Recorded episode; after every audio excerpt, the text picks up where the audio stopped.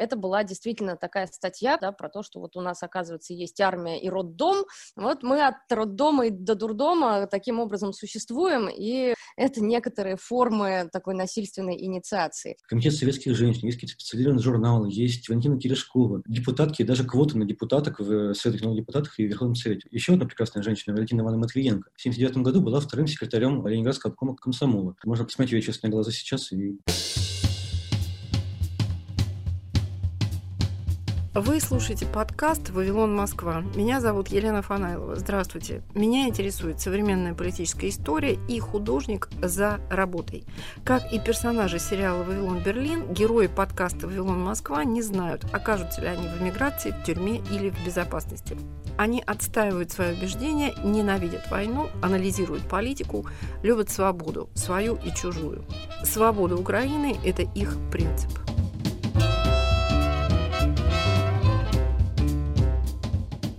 Феминистский самоздат. Переиздание альманаха «Женщина и Россия». Статьи и комментарии современных феминисток и исследователей диссидентского движения. Сегодня мы побываем на московской презентации книги, которая выпущена в издательстве Commonplace. «Женщина и Россия», отпечатанный на машинке неподцензурный женский журнал 1979 года. Вышел в Ленинграде тиражом 10 экземпляров. Однако известность, которую этот выпуск приобрел в женском освободительном движении, уникальна. Воззвание. Дорогие сестры, едва вступая в жизнь, мы испытываем на себе всю тяжесть женской доли. Поначалу все то, что оскорбляет нас и ранит, кажется чем-то невероятным, случайным. Невозможно поверить в то, что жизнь может карать ни в чем не повинных людей только за то, что они родились женщинами. Любое страдание кажется человечеству недоступным и нуждающимся в немедленном искоренении, кроме страданий женщин.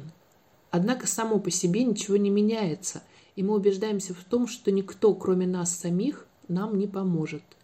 Только собравшись вместе, чтобы обсудить все наши горести и страдания, только осознав и обобщив наш опыт, мы сможем найти выход, помочь самим себе и тысячам женщин. Именно для этого мы решили издавать первый в нашей стране свободный журнал для женщин. На страницах этого журнала мы будем освещать положение женщины в семье, на работе, в больнице, в родильном доме, положение наших детей, проблему моральных прав женщины. Будем публиковать художественные и публицистические произведения женщин, рассказывать о конкретных судьбах наших современниц. Присылайте нам свои произведения, рассказы о ваших сестрах, матерях, подругах. В случае необходимости корреспонденты нашего журнала выйдут к вам, чтобы помочь, чем возможно. Мы надеемся, что общими усилиями сдвинем с мертвой точки дело освобождения женщины, ведь тайное, становящееся явным, есть свет. Редакция альманаха «Женщина и Россия». Альманах считается основой диссидентского антисоветского феминизма 70-х, классикой университетских исследований. Он же послужил основанием для репрессий против писательниц, которые собирали и редактировали альманах. А это религиозный философ Татьяна Горичева, писательница Юлия Вознесенская, Татьяна Мамонова, которая была основательницей проекта, и Наталья Малаховская, воспоминания которой мы сейчас услышим. Я стояла на средке Васильевского острова и ее ждала. Она приходит, это был конец июля. И приносит мне четыре странички и говорит, вот она решила тебя пригласить вместе с ней создавать женский альманах. Горячева дала мне эти странички, ушла, а я стояла, просто ждала трамвая и прочла эти странички. И вот это для меня было как будто гром разразился. То есть все. Я об этом написала рассказ под названием «Мешок порвался». То есть было чувство, что до этого момента я сидела как в мешке, который меня душил и давил. И тут он разорвался, и я поняла настоящую жизнь или текст, который мне передала Горечь, текст Мамоновой, был про родильный дом. И эта тема родильного дома, она с тем, что журнал Кривулина, например, Кривулин говорил даже про то, что написано в моей повести, что публиковать мою повесть то же самое, что поставить пулемет на крыше и с пулемета расстреливать прохожих. Хотя повесть не была такой откровенно политической. Про то, что написать про то, что происходит в родильном доме, и все, что связано существованием женщины. Это было просто чем-то невероятным, с одной стороны, а с другой стороны, я вдруг поняла, за что меня всю жизнь мучили не только в родильном доме, а вообще все этапы моей жизни. И вот разразился гром от этих четырех страничек, написанных Мамоновой. Я ехала в трамвае, и в этот момент у меня было такое видение, такая черная гора, это маленькие золотые огонечки, эти огонечки женщины, которые страдают так же, как я. То есть что-то я не, не потому страдаю, что такая глупая, такая неумелая, как моя мать мне все время внушала, ты сама во всем виновата.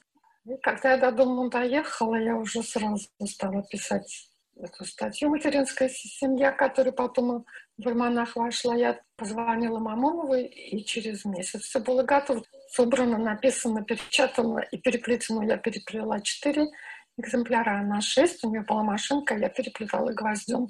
Моя машинка взяла четыре экземпляра, ее машинка тоже шесть экземпляров. Семья строится на костях женщины, на кровавых ее слезах. Мужчина считает, что только он способен создавать культурные ценности. Но созданная им культура для нас недостаточна. Мы видим, что в ней ощутимо чего-то не хватает. Не хватает именно любви. Мужчина не заметил, что возникает и уже возникла материнская семья, что женщины, независимо от образования, от социального и материального положения, стремятся избавиться от своих пьяниц мужей. Мужчина перестает быть отцом – оставаясь лишь производителем. Человеческое общество, общество матерей и детей, изгоняет его от себя. Так что же собой представляет женщина в наше время? Она должна стать всем. Она всем и становится. Тяжелейшие ее обязанности ходом самой жизни превращаются в права. И чем мучительнее обязанности, тем полнее, безраздельнее права. Анна Наталья Малаховская – из статьи для альманаха «Женщины и Россия». Послушаем отрывок из текста Юлии Вознесенской, которая ко времени выпуска «Альманаха» «Женщина и Россия» провела несколько лет в тюрьме за антисоветскую деятельность. 21 мая в Новосибирскую тюрьму из ВТК-2 «Воспитательно-трудовая колония» на этапе две девушки заболели. У Лизы Максимовой был сердечный приступ, у Иры Крупеньковой начался жар и понос – Врачи в Новосибирске никакой помощи не оказали, с этапа не сняли. В двенадцатом часу ночи открылась дверь, и появились два дежурных надзирателя с пожарным шлангом в руках. Двое вошли в камеру и начали поливать девчонок. Сильным напором струи они гоняли их по камерам. Потом один поливал и бил их шлангом, а другой по одной вышвыривал в коридор. В коридоре двумя шеренгами стоял тюремный резерв. Девушек пропустили сквозь строй около 24 человек. Били кулаками, шлангом, ключами. Потом погнали их подвальными коридорами в боксы. Их второй раз пропустили сквозь строй. Минут через десять все уже задыхались. Врач заявила дежурным. Что заслужили, то пусть и получают. Письмо Юлии Вознесенской, написано около 23 августа 1977 года, имело хождение вне состава альманаха. Один из его экземпляров сохранился в ленинградской коллекции сам издата в архиве мемориала. Исследовательница истории и гендера Александра Талавер, одна из составительниц переиздания, так говорит о стиле и смысла альманаха «Женщина и Россия». Он очень такой еще физиологичный, да, там много костей, крови, физических деталей, эмоционально трогающих и, вероятно, очень точно выражающих опыт многих женщин, гораздо точнее, чем тексты на, например, похожие темы в «Работнице». Условно говоря, в «Работнице» тоже более-менее поднимаются эти вопросы, например, работающей матери, двойной нагрузки и прочего. И одно из интервью, значит, работающей матери заканчивается фразой, что «как бы вы назвали свою жизнь?» Женщина отвечает «ад». Они говорят, а вам нормально в аду? Вы не хотите в рай? Она, нет, мне нравится мой ад.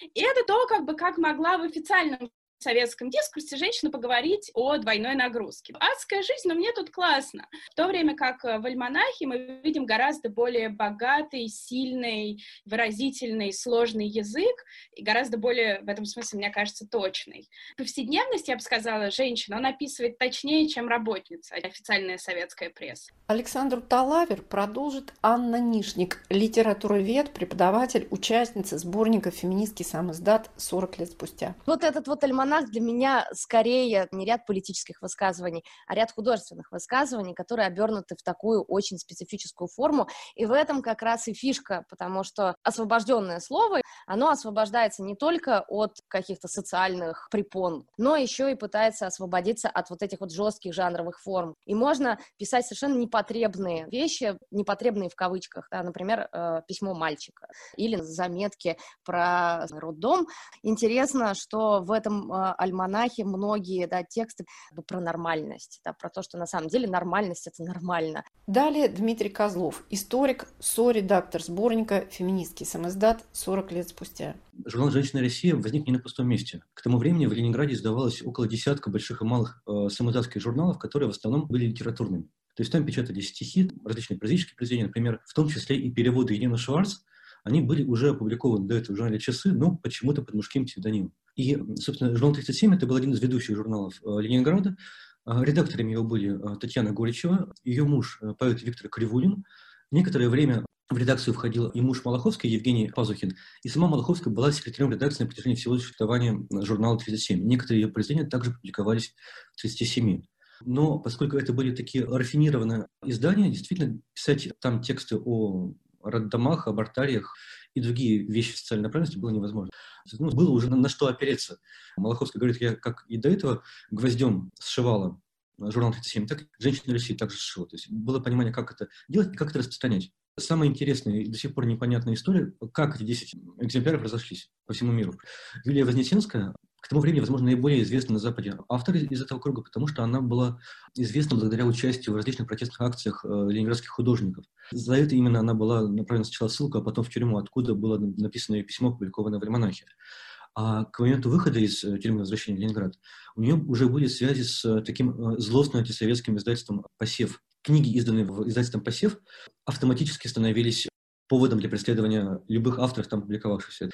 Когда издательство «Посев» издало несколько текстов из э, «Альманаха», все авторки были уже высланы из Союза, но кроме одной – Натальи Мальцевой. И я полагаю, что именно публикация ее вот там, в этом НТСовском издании, послужила поводом к ее аресту. Журнал существовал в контексте и внутри сетей, которые связывали многих совершенно разных людей. Рецензии на этот журнал, э, я имею в виду «Женщина Россия», вскоре вышли в основных диссидентских э, изданиях, таких как «Хроника текущих событий», «Русская мысль в Париже». Действительно, в течение нескольких месяцев не только КГБ, не только французские коллеги-феминистки, но и много других людей, совершенно далеких от феминизма вообще, узнали о том, что есть такая история. Об одной из центральных героинь альманаха «Женщина и Россия», а затем журнала и клуба «Мария» Татьяне Горичевой говорит исследовательница Елена Смирнова. Татьяна Горичева – совершенно необыкновенный человек. Татьяна Горичева – философ и религиозная мыслительница. Это было мое первое удивление, потому что я думала, что в Советском э, Союзе женщин-философ не было. Оказалось, было, и Татьяна Горичева была не единственная – была еще замечательная философиня Пиана Павловна э, Гайденко или Наталья Сергеевна Автономова, первая переводчица Фуко и Дорида. Ну и вот среди них была Татьяна Горичева, которая не была академической философиней, была скорее писательницей. Она переводила э, разные философские тексты в диссидентских кругах. Познакомилась э, в 70-х годах в Москве на конференции по Гегелю с творчеством Мартина Хайдегера, написала ему и состояла в переписке, например, с Мартином Хайдегером. И у нее есть удивительная совершенно книжка, которая называется «Православие и постмодернизм». Кто бы мог подумать, но Татьяна Горичева работала над этой темой, помимо прочей своей э, писательской и диссидентской деятельности, вот Татьяна Горичева участвовала в создании, в издании «Альманаха». И моя статья называется «Неподчинение женщин неподчинение самому порядку и власти, и письма. Все советское воспитание ориентировано на абстрактно-односторонний псевдомужской идеал личности. Почему я говорю об унижении женского, тогда как в нашей стране женщина предельно эмансипирована и имеет равные права с мужчиной? Не женщина эмансипирована, а мужчина феминизирован. Мужчина не может быть самостоятельным, отвечать за свои действия, свободно и сознательно строить жизнь. И в семье, и на производстве женщины – это ведущая сила. Они вынуждены быть всем. Их день чудовищно загружен. Они – современные мученицы. Татьяна Горичева из статьи для альманаха «Женщины и Россия». Мы вернемся после объявлений. Здравствуйте, это Виктор Кульганик. Новые истории людей, которые оказались в заключении. Осознание жизни через тюремный опыт. Как человек за решеткой смотрит на себя и на окружающий его мир. Во втором сезоне подкаста «Азбука тюрьмы» в эфире «Радио Свобода» и на популярных подкаст-платформах.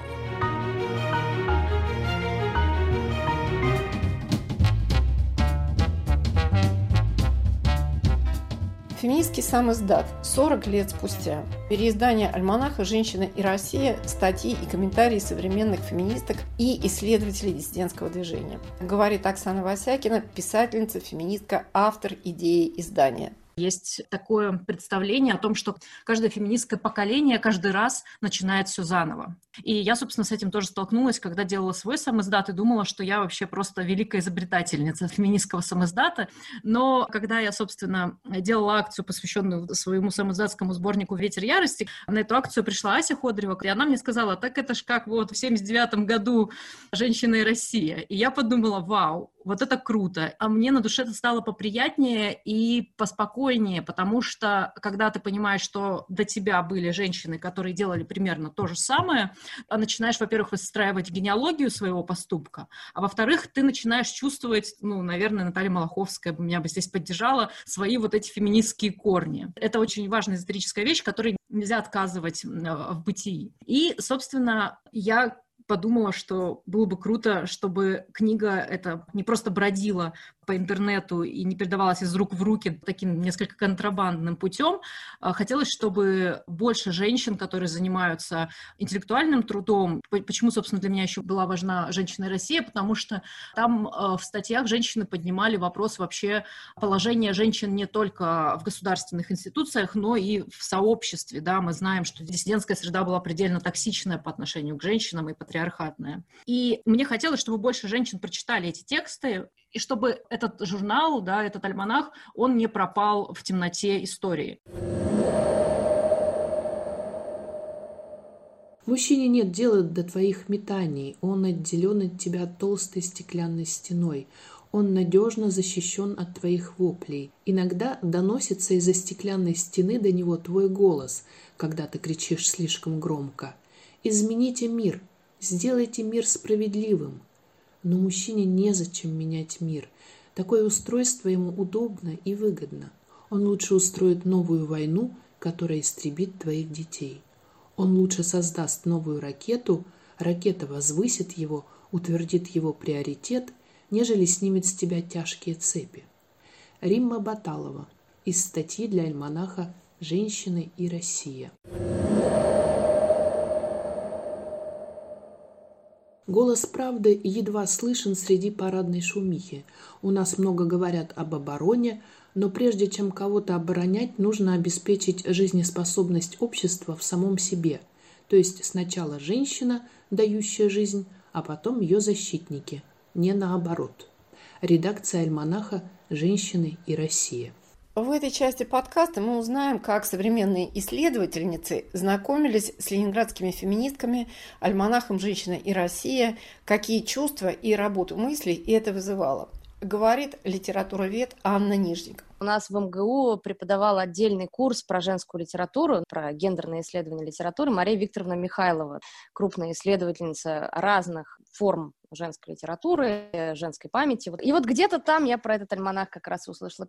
Я заинтересовалась изучением 20 века социалистического феминизма. Здесь у меня, как и у многих, всегда возникал вопрос, а что же случилось после 20-х годов? Все, наверное, здесь могут назвать там, да, какую-нибудь Александру Калантай, Клару Цеткин, ну, это не наши, но все равно, да, наши товарищи, Нессу Армант и все такое, а потом вдруг какой-то обрыв происходит, и вот начиная с 30-х годов просто пустота и тишина, и никого там нету, и кто же там был? И вот в этот момент я обнаружила существование альманаха «Женщины России», и Малаховская упоминала в интервью вот эту первую статью «Роды человеческие», это была действительно такая статья, которая показалась мне в каком-то смысле нашим русским Мишелем Фуко, только вот без всякого Мишеля Фуко, да, про то, что вот вот у нас, оказывается, есть армия и роддом, там дурдом, да, во Франции, а у нас роддом. Вот мы от роддома и до дурдома таким образом существуем, и это некоторые формы такой насильственной инициации. Когда я увидела эту статью и прочитала, я поняла, что надо что-то здесь копать и рыть. Анна Нижник, литературовед, продолжит историк Анастасия Горлик. Оказывается, в диссидентском движении существовали не только феминистки, но и социалистические феминистки. Такая забытая история социалистического феминизма как сопротивление системе, как сопротивление там, а, сексизму диссидентского движения, недоделанным социальным проектом социалистического общества, а, критика родильных домов, ну, левая критика, да, социалистическая а, критика социальных программ. Международный а, характер этого альманаха. История альманаха — это не история а, одной страны, это про историю глобального феминистского движения. Вот был советский феминизм, был западный феминизм, восточный феминизм, там, южный феминизм и так далее. Разбираясь хотя бы в истории, да, которая была создана вокруг альманаха, становится довольно быстро понятно, насколько глобальны были связи внутри феминистских движений. Происходил, ну, если не диалог, то, по крайней мере, пересечение разных а, контекстов мировых, в том числе как бы американского, в том числе европейского, французского, немецкого, мексиканского. То есть история альманаха для меня — это история мирового подъема. В ответ на репрессии, грозившие женщинам-редакторам «Альманаха», мы решили как можно быстрее распространить это издание. Мы перевели и опубликовали его в нашем журнале, а затем две сотрудницы нашего журнала посетили Ленинград, чтобы встретиться с редакторами «Альманаха» и выразить им солидарность. Вернувшись во Францию, мы выпустили в свет альманах, изданный на основе бесед, записанных в Ленинграде.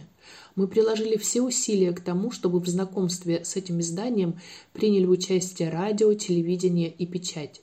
Кроме того, мы предложили некоторым иностранным издательствам в Швеции, Норвегии, в Дании перевести его.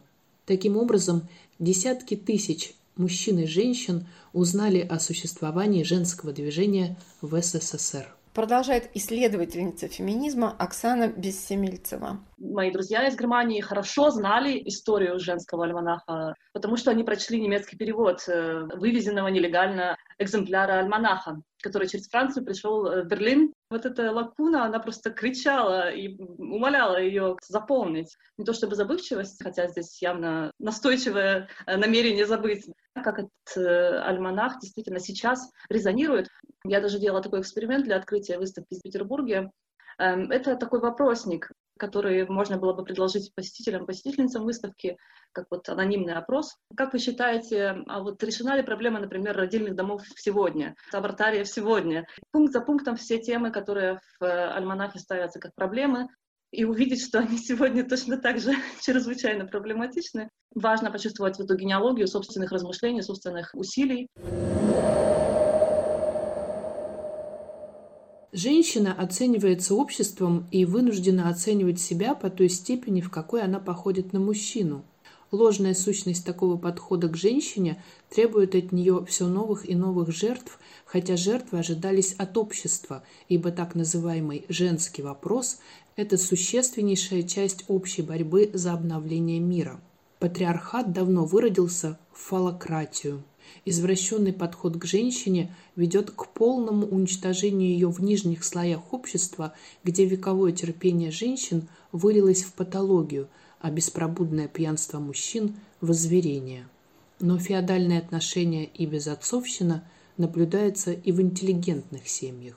Одна из тем, которая волнует современных исследовательниц, это патриархатные правила внутри самой диссидентской среды, говорит исследовательница Анна Сидоревич. Вопрос вот этой ленинградской среды андеграунда. Были ли там фалократы на самом деле? И вот я взяла эту идею как стартовую точку для себя и отправилась в Санкт-Петербург встречаться с поэтессами, которые в этом круге андеграунда тусовались, общались, и я задавала им вопрос, а вы знали про это движение? Многие говорили, да, мы знали. А вы хотели в нем поучаствовать? Нет, не хотели, потому что не бывает мужской и женской поэзии, бывает поэзия хорошая и плохая. И для меня такой важный был вопрос, а почему нет? Конечно, я тоже себе задаю этот вопрос, что именно спровоцировало это движение в конце 70-х, почему до этого ничего не было, 50 лет, и сейчас, по крайней мере, я склонна считать, что здесь очень-очень важен э, личностный фактор, и именно личность Татьяны Мамоновой. Она единственная из группы э, называла себя феминисткой, феминисткой. И участницы группы говорят, Татьяна Мамонова рассказала нам про феминизм. Для меня очень важна история этой группы и очень важна история каждой из участниц этой группы.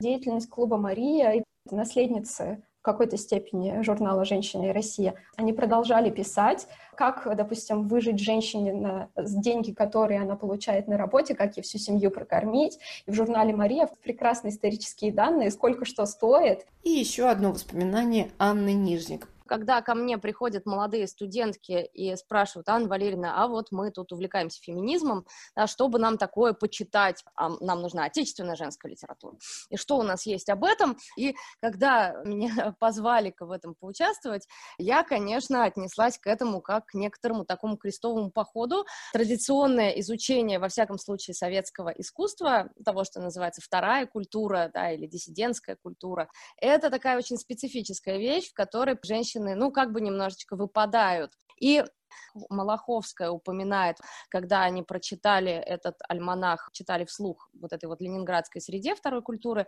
то на слове «фаллос» все дружно хихикали, и для меня это был какой-то такой интересный сигнал. Те самые люди, которые попали потом в учебники как э, выдающиеся э, авторы альтернативной культуры, начинают как школьники хихикать на таком смешном слове, хотя, казалось бы, что их может э, напугать учеников Синявского, Даниэля. И вот это вот вообще очень специфическая ситуация с мужским и женским, да, с такой специфической мизогинией, которую я для себя объясняю еще тем, что советский официальный женский проект действительно много про женское равноправие говорил, и поэтому вот эта вот баба с молотом была олицетворением всего ужасного. Историк Дмитрий Козлов о советском контексте появления альманаха «Женщина и Россия». Оказывается, помимо там, официальной советской истории с съездами, там, замечательными советскими кинофильмами и чем-то еще, есть там огромный пласт э, прекрасных людей, мужчин и женщин, которые почему-то в этом не хотели участвовать масса всего, там в Ленинграде издается десяток разных журналов, авторы, которые даже не хотят печататься в издательстве «Советские писатели». А откуда эти люди взялись? Эти люди э, родились в советской культуре. Их учили, что нужно быть честными, что нужно быть активными, что нужно вовлекаться в общественную деятельность. И каждый раз, когда они пробовали это делать, они почему-то э, получили по. Высылки, миграция, тюрьмы. И еще одно противоречие советского мира. Действительно, там есть э, комитет советских женщин, есть какие-то специализированные журналы, есть Валентина Терешкова, депутатки, даже квоты на депутаток в Советах новых депутатах и Верховном Совете. Еще одна прекрасная женщина, Валентина Ивановна Матвиенко, в 1979 году была вторым секретарем э, Ленинградского обкома комсомола. Вот. Это, мне кажется, много говорит об участии женщин в политике в СССР. Можно посмотреть ее честные глаза сейчас и подумать. И дальше возникает масса вопросов, да, вот что, что же в советском строе не устраивало, в том числе автор э, «Женщины России». Удивительно, сегодня не знал об этом, но прочитал там положительную рецензию, отклик Александра Солженицына. Казалось бы, где Солженицын, где феминистское движение. Но на самом деле, вот, очевидно, что-то всех объединяет. Что вынуждало таких разных людей бросать вызов, да, или оказываться брошенными. Почему возникает это, это напряжение, откуда рождалось много всего, при этом удивительно прекрасного. Одно из пессимистических соображений по поводу проекта диссиденток-феминисток – их было слишком мало, комментирует филолог Николай Винник. То, что это всего несколько женщин из столичного города, не очень сильно снижает представительность социальную, общеисторическую. Действительно, нельзя сравнивать выход этого журнала с массовыми движениями на Западе. С другой стороны, возможностей участвовать в общественной дискуссии в авторитарном государстве гораздо меньше. И а, то, что в одной точке Советского Союза вот этот вот нарыв прорвался таким вот образом, ну, это просто другой симптом тех же процессов, которые происходили в других странах в виде массовых движений, большого количества журналов, большого количества публикаций и так далее. Диссидентское движение э, в России – это, ну, грубо говоря, несколько сотен человек. И это э, не менее важно, чем массовые партии в других странах, где за политическую деятельность не сажали, тюрьмы, психушки не высылали и так далее. Феминистский самоздат 40 лет спустя. С вами была Елена Фанайлова, подкаст «Вавилон Москва». Слушайте новый выпуск каждую субботу в приложениях Apple и Google, в Яндекс Музыке, Spotify, а также на сайте Радио Свободы в разделе «Подкасты». Пока-пока.